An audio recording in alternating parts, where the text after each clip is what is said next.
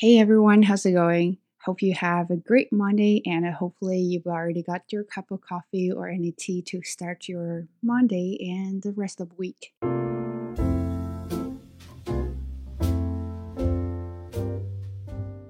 So today I am going to talk about a little bit emotions and uh, emotions are from the book I've been reading, An Atlas of the Heart. I've been really, really loving it. I think uh, if you want to understand how you feel and why you feel about it, I this is a really good book to start. It doesn't give you any solutions, which is funny, right? So most of self uh, help books should give you solutions, but no.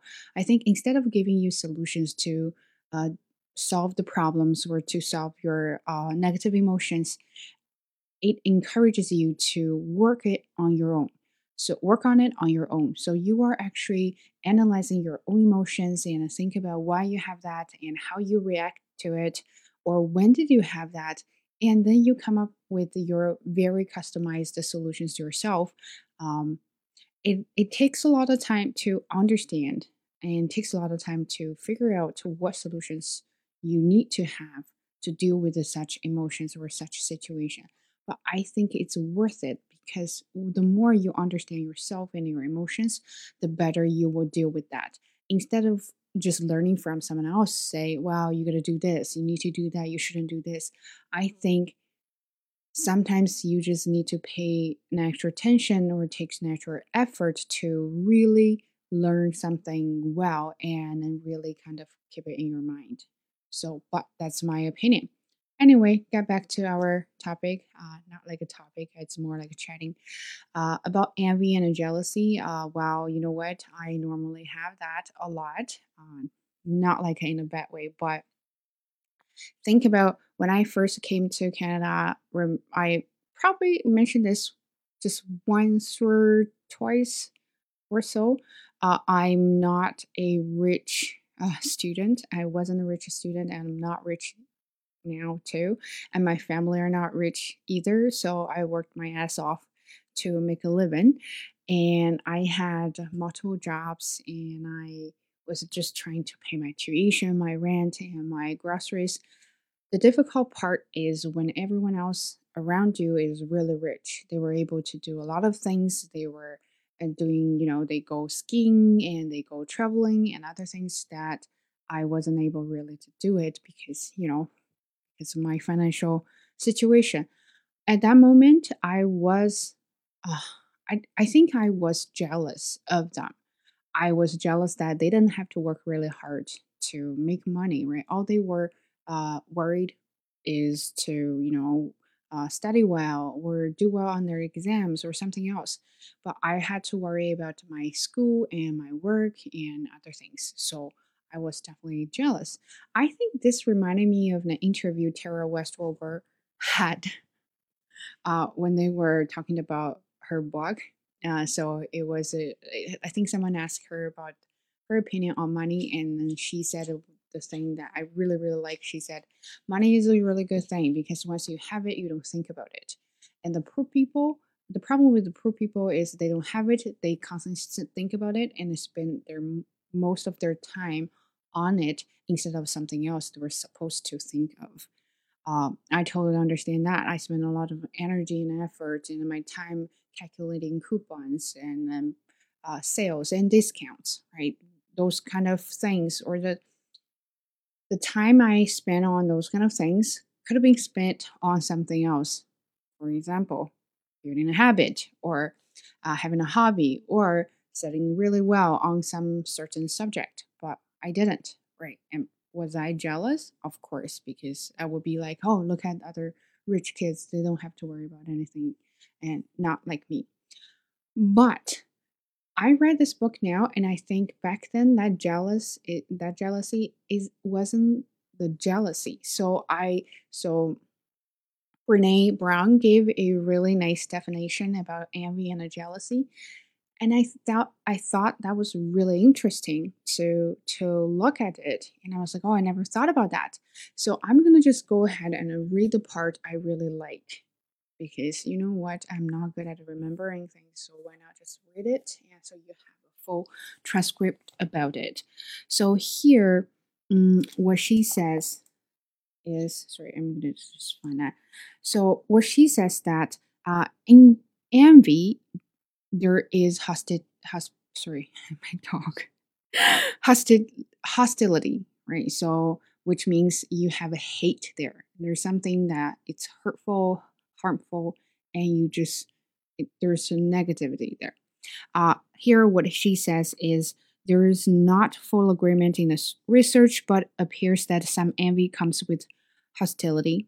I want that, and I don't want you to have it. I also want you to be pulled down and put down. Uh, some experiences of envy don't include hostile feelings. I want that, but you can have it too, and don't want you to be put or pulled down. So, what she says here about envy is you have good envy, you have bad envy. So, when you uh, have envy on someone else, and you tend to have this kind of feeling that uh, you want it, but you don't want the other people to have it. And you also don't want other people to be good, you want them to be down. So that is the bad envy. And some little bit positive envy is you want it, she can have it too, and you don't have to feel like she has or he has to go down. So that's like a win-win situation. You you you're working your ass off to get what you want, but does she have it or not? Whether she has it or not doesn't really matter to you at that moment. But I think most of the situations we have in our daily life is we want it, but we don't want other people to have it. And that's what I used to have too. so now, um, occasionally, uh, I will be like, I want to be the unique one, right? So I have this already. Uh, I'm not jealous or I'm not uh, really envy. Uh, I don't really envy what you have because I have it, but I kind of want to keep the unique part. So what I want to uh, what I want about this thing is to not have you have it. So if you don't have it, and I keep the uniqueness of myself. Right? So that's what I was thinking about envy. But I don't normally really want someone else's stuff and I want them to not have it. But sometimes, uh, money wise, yeah, I don't want the money, but if you have that, good for you. Uh, but I don't need you to be like go I don't need you to go down or something like that. Mm, talent wise, sometimes I will be like, oh, look at other people, how they can speak really fluent English or how they can have a lot of talents, things like that. But I then then I feel um, jealous. I have that kind of envy that I wish I could have it, but have I have I ever thought about having it but not letting them have it and I wish they could go down? Uh, with regard to that part, not really. But I do realize when I have that kind of hostile feeling about other people is when I have it, then I don't want you to have it. Um, for example, oh, I would say there was something like I think it's writing or something. I thought I was really good at writing, and then there's someone else coming up with her ideas and then she talked about that and at that moment i feel like oh i don't want you to have that skill too because i'm the only one who was able to do it so but because what she was i really read that that part and i was really thinking about what that meant to me is um and that's when i come up with the, this video is i realized that what i want when i have that kind of feeling i'm not obsessed with the thing. I'm obsessed. Um, I'm obsessed with being unique. So I thought if someone has that, then we will have a competitive relationship, and then we'll become competitors, and then we can be friends. Because if he has it or if she has it, then it means I'm a loser. Most of the cases are not in that situation, right? So it's not like if someone has that and then you become a loser. Uh, it might become more competitive, but it's not like I'm gonna kill you kind of competitive. Right? So that's why if you ever have a similar feeling, if someone has something that you actually have, and then you become jealous or you have that kind of envy, but ask yourself: Is that because she has a thing that bothers you, or it's because uh, you lost the unique uh, part of having that thing? Right? And then work from there. I haven't really figured out this like solution to how to cope with that with this emotion, but I kind of feel like every time when I have that feeling, I can talk to myself about it. So I know uh, I acknowledge that feeling, I acknowledge the hostility, but then I'm working on it. And that is also the part of the important uh, content of this book is uh, vulnerability. So she, that's her research topic. She's been talking about and researching about it for so many years about being vulnerable. And then she did mention that being vulnerable is not your uh, weakness. Actually, no, it's what she said is being vulnerable is not kind of a feeling. Is is you realize that you are weak.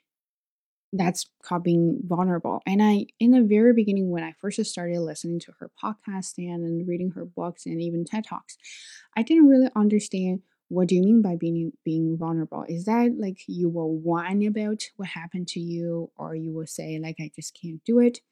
And then after uh, 20% of this book I've read, I realized that it's not about how you whine about your bad situations. It's about how you actually face and acknowledge all the negative feelings you have. It doesn't matter if it's hostile or if it's uh, really sad or negative, as long as it's it's a bad emotion, it's a bad feeling. You are able to face it. You are able to evaluate and analyze it. And that's called being vulnerable. Because most of the time, if you are being vulnerable because you are exposed to something that you don't want to admit or you don't want to face, um, that's why I think envy and jealousy is something that if I think about it, and then I will be like, oh no, I can't think about it and I can't have it because then that means I'm a bad person. So that's why I was like, hmm, it's really interesting. And the moment I recognized my feeling about envy and jealousy, I started getting more comfortable with myself because, well, you know what? I can get rid of it and it's going to happen anyway. If you remember previous video, we're talking about comparison. It's you just can't get rid of it. It's it's something that happened to you. It's not like you can choose, but uh, what we can choose is we can choose to face it and we can choose to acknowledge that we do have different kind of emotions and feelings sometimes so we can be a good person we can be a saint sometimes we can be evil because you know what that's a part of human nature and another part of human nature is always to avoid that harm and the hurt uh, automatically right so being able to admit that i have envy on someone i'm jealous of someone i want to do something bad, well, in your imagination, right? Uh, then you right away will be like, mm, I'm a bad person. But you know what?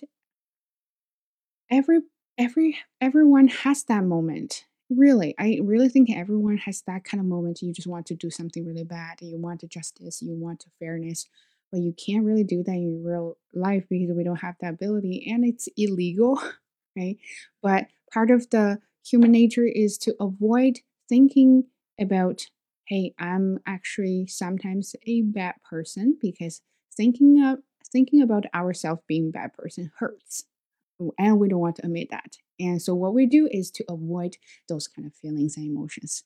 So that's why I feel like it's very interesting to actually recognize that habit. And what she says here is very, very interesting. And uh, so she says the fact that hostility and a desire for uh, denigration are sometimes a part of envy makes it tough to own that emotion, right? So what would we say? I'm envious, but not that bad kind. Swear, right? So you don't want to admit that. And when she talks about jealousy, uh, so actually she used the word called jelly, J E L L Y, jelly for short for jealous. Um, so what they say here is sometimes when you say I'm jealous of something, you are actually giving compliments. So for example, if I see a uh, girl wearing uh, high heels, I would be like, oh, I'm so jealous of your shoes and I'm so jealous of you being able to wear high heels the whole day. So I'm actually giving a compliment. And do I have a hate there when I say that? Completely no. So that's the difference. When you're talking about jealousy, you're more like you like it and you you wish that person with a good will and then that's it. But with envy it's more like you're having that bad feeling about what they have and you're having a bad feeling about what they have. That what they have is what you have and you don't want them to do it. So uh, that's something very interesting. So here uh, she says i think it's a very interesting thing is uh, what she mentioned about jealousy normally is in the context of a romantic relationship but jealousy also applies to parent child interactions sibling relationships friendships and co-worker relationships and the most funny thing is what she said is um, jealousy happens when there are three people, right? So I was hmm, I never thought about that. So think about this: you and your friend, okay, you you guys are growing up as really good friends, and all of a sudden she met another uh, friend, and she introduced another friend, saying, "Wow, you know, she's really nice, and uh, how about we have uh, this group together? It will be uh, best besties uh, all time or something like that and that moment you feel like you're betrayed because your friend found another friend that your uh, relationship has not um, been very stable at that moment because the third person seemed to like to destroy this solid friendship so you're jealous of the third person. Same thing with a romantic relationship it's uh, so you will be you and your husband you and your wife or you and your boyfriend or girlfriend right? So your partners let's say that and you've been having really great relationship and all of a sudden there's someone who is more intimate than you are with your partner and what is your first reaction to it right and another thing it doesn't have to be person it, it can be a third thing for example you and your boyfriend together and your boyfriend has been so obsessed with games so you would be mad at him, but have you ever thought about that you're actually jealous of the game because the game got all his attention, but you did not? Right? So I think that was a very interesting theory she mentioned about here.